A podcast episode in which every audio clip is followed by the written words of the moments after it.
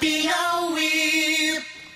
A coordenadora da Secretaria Executiva da Rede Nacional Primeira Infância, doutora Miriam Pragita, está em Teresina desde ontem para tratar de uma série de ações ligadas à primeira infância. A Rede Nacional Primeira Infância é uma articulação de organizações da sociedade civil que compõem lá o governo, o setor privado também, direta ou indiretamente, que, tão, que promovem, né, tem, fazem a defesa, a promoção e a garantia dos direitos da primeira infância. Atualmente é formada por mais de 200 organizações de todas as regiões do Brasil.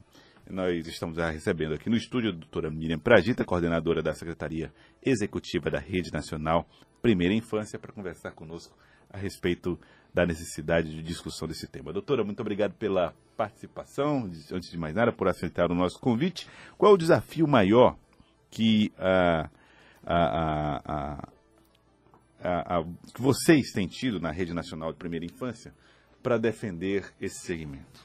Bom, primeiro de tudo, bom dia, bom dia, Joelson, bom dia, Fenelon, bom dia a todos e todas, né? É o nosso maior desafio tem sido fazer com que a política chegue nos municípios. Né? O Brasil é um país muito grande, 5.570 municípios. A lei é uma lei nova, o Marco Legal da Primeira Infância é de 2016 e ela recomenda então que se tenha, que os municípios tenham o Plano Municipal da Primeira Infância que é para garantir as políticas intersetoriais nesta área. Então, esse é o nosso um dos nossos grandes desafios é fazer com que a política seja absorvida pelos municípios no território nacional. A senhora diria que os municípios ainda não estão preparados para essa necessidade?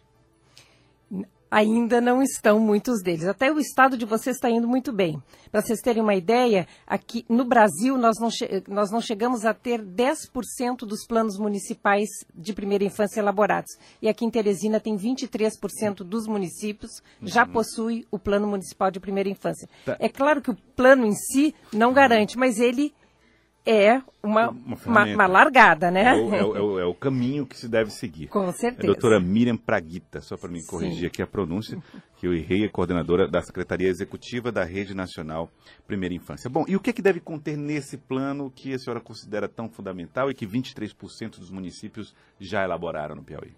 É, bom, este plano ele deve olhar para a primeira infância e para a criança como um sujeito de direitos. Uhum. Então deve olhar para a criança em todos os aspectos, Claro, os mais essenciais é saúde, educação, assistência social, e aí entram as outras, direito à cultura, ao lazer, ao brincar, a não estar exposto, por exemplo, a, a excesso de propaganda e de consumo, uhum. é, de mídia. Então, são, é, é, um, é um arcabouço que protege a criança em todos os seus aspectos. É o, o direito da, das famílias serem protegidas quando os filhos forem para adoção, o, o, direito à parentalidade, quer dizer, quem cuida desta criança, e também é um espaço é, urbano ou rural, onde a criança vive, o espaço dela, que seja mais é, amigável, porque o que, que, acontece com as nossas cidades é que você às vezes não atravessa uma rua. Nenhum Sim. adulto que dirá com uma criança, né? É verdade. Uhum. É, doutora Miriam Praguita, a gente tem normalmente no Brasil a história de lei que vale e lei que não vale. Lei que é, decisões ou orientações legais que orientam determinados procedimentos burocráticos. A gente tem, por exemplo, Conselho de Defesa do, do Meio Ambiente, que às vezes ele está instalado, mas não é efetivado em que e como é que a gente está em relação ao, aos planos de proteção à primeira infância? Como é que a gente está entre o planejado e o executado? Bem, a lei é sensacional, né? Nós somos é. especialistas em leis aqui no Brasil, a gente sabe fazer lei muito bem.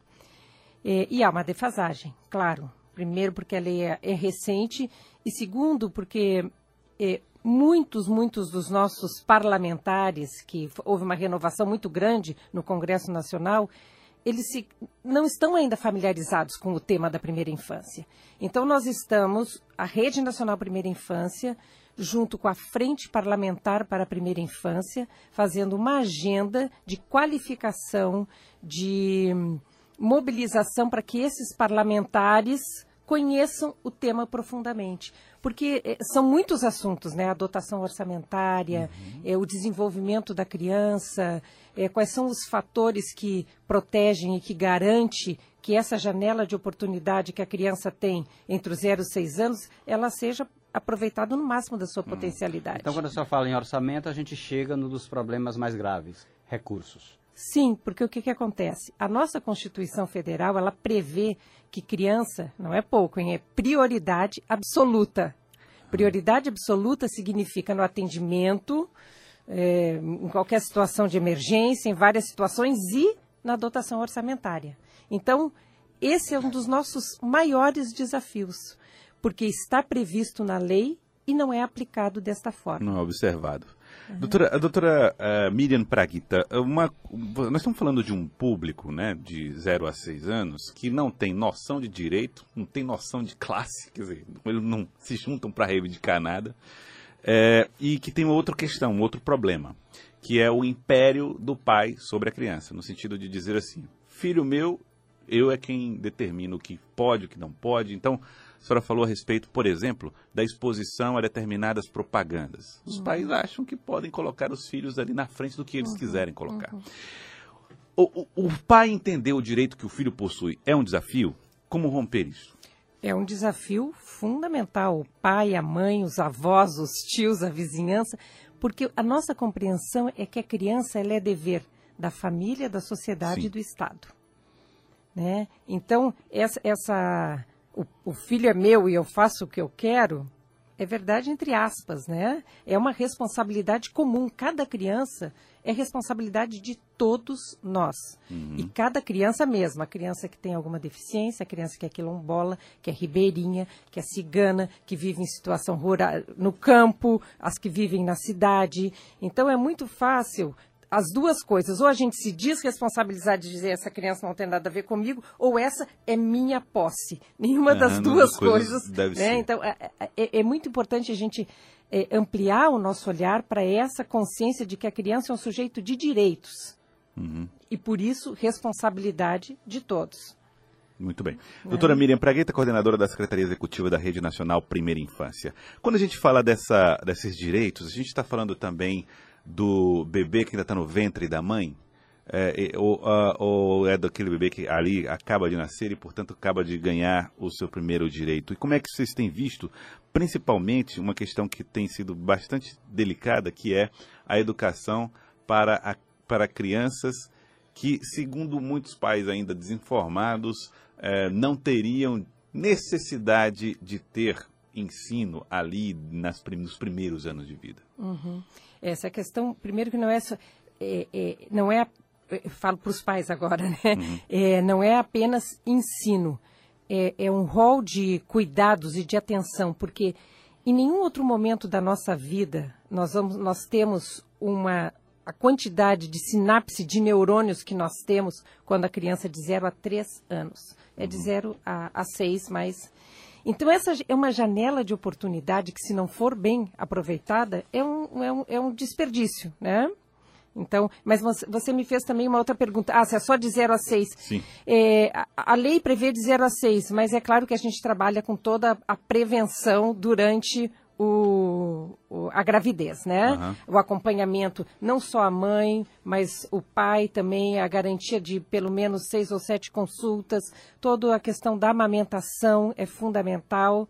Então, é, é isso. A senhora, é, a gente falou aqui logo no, no começo dessa diferença entre o plano e a ação. E a senhora está aqui acompanhada, inclusive, de representante do Conselho Tutelares. Como é que é hoje a importância dos conselhos tutelares para que esses planos sejam efetivos? É, em, em vários aspectos, né? Inclusive o que me trouxe aqui a, a Teresina foi um convite do Congresso Estadual de Conselheiros e Ex-Conselheiros Tutelares de- do Piauí.